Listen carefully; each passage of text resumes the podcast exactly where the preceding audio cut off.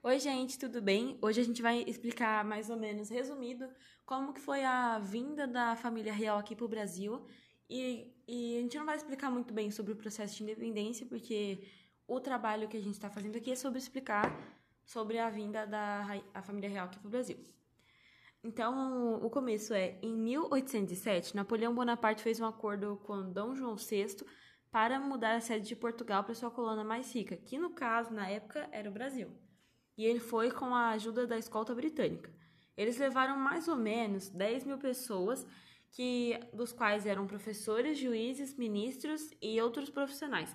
Geralmente era quem estava desempregado na época, que não estava trabalhando. Eles levaram lá pro, aqui para o Brasil, para a colônia deles, para trabalhar aqui. Foi, foi muito difícil por conta das pragas, fome, ataques piratas e tempestades e vários outros ataques que eles sofreram. E por conta disso, as embarcações se separaram. A embarcação que estava com a família real foi para Salvador e a outra embarcação foi para São Paulo.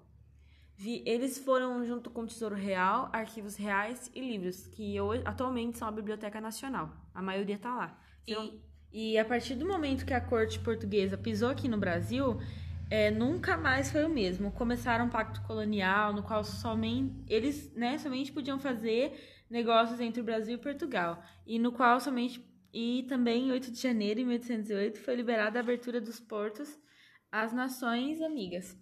E os proprietários do açúcar ficaram felizes porque poderão exportar mais e, e com preços mais lucrativos, né? Mas também uh, vão enfrentar concorrência principalmente dos americanos, ingleses.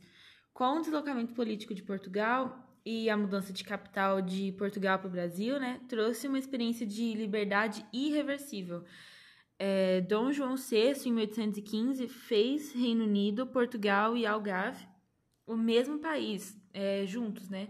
Com as mesmas leis constitucionalistas e, essas coisas. E em 1820, Portugal exigiu a Revolução do Porto, que exigiu o retorno da família real e a restituição do pacto colonial. Dom João VI evita ir para lá, porque eles estavam tentando chamar ele para lá, mas ele não queria. Então, é, ele evita ir para lá até onde dá. Mas em 1821 ele foi ele foi exigido lá e ele teve que, que ir de qualquer jeito, deixando no poder assim seu filho, que era Dom Pedro I. Quando a família real volta para Portugal, junto com Dom João VI, a corte retira todo o seu poder dado a ele durante os 13 anos de poder. Todo o poder que ele tinha lá no Brasil foi retirado, então ele só tem poder por enquanto em Portugal. No Brasil ele não manda mais nada. Então, e deixaram no poder o filho dele, que era Dom Pedro I. Uh, Dom Pedro I foi pressionado a rebaixar o Brasil para a colônia e retirar o poder concedido a ele. Tipo, o Brasil ele ia deixar de ser um, uma metrópole, e ia deixar de ser um país mais importante naquela época da história. Mas ele, ele desobedeceu. Ele ia ter que voltar, ele ia ter que rebaixar o país, mas ele não quis.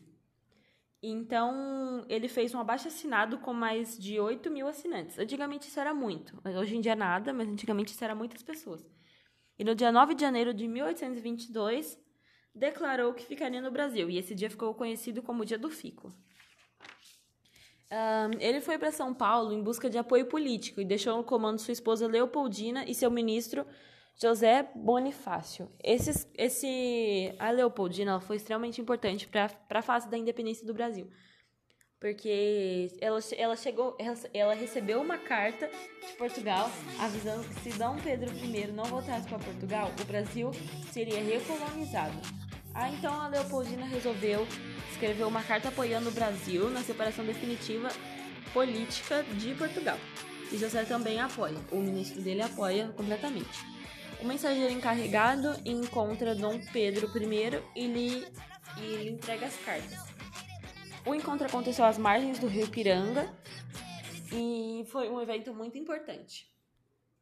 Pedro, nesse momento, decide se, ir se, decide se separar totalmente de Portugal, totalmente mesmo, e falou que com, com sua célebre frase independência ou morte. É, esse dia foi nossa, como que fala? Ele foi. Aquela cena lá dos cavalos não é real, porque. Porque eles estavam viajando de burro. Era uma viagem de longa distância, eles estavam de burro.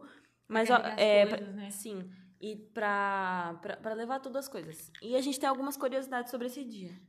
É, e assim, a viagem de Rio de, Rio de Janeiro para São Paulo foi feita de mula. E Dom I estava vestido de tropeiro e estava com dor de barriga porque comeu demais.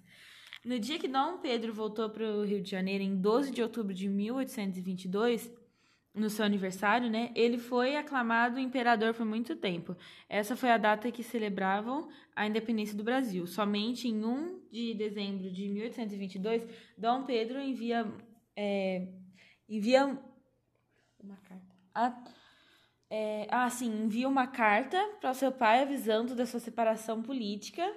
E todo mundo pensa que é uma revolução amigável, mas realmente não foi. Tiveram conflitos entre Pará, Bahia, Pernambuco e Montevideo.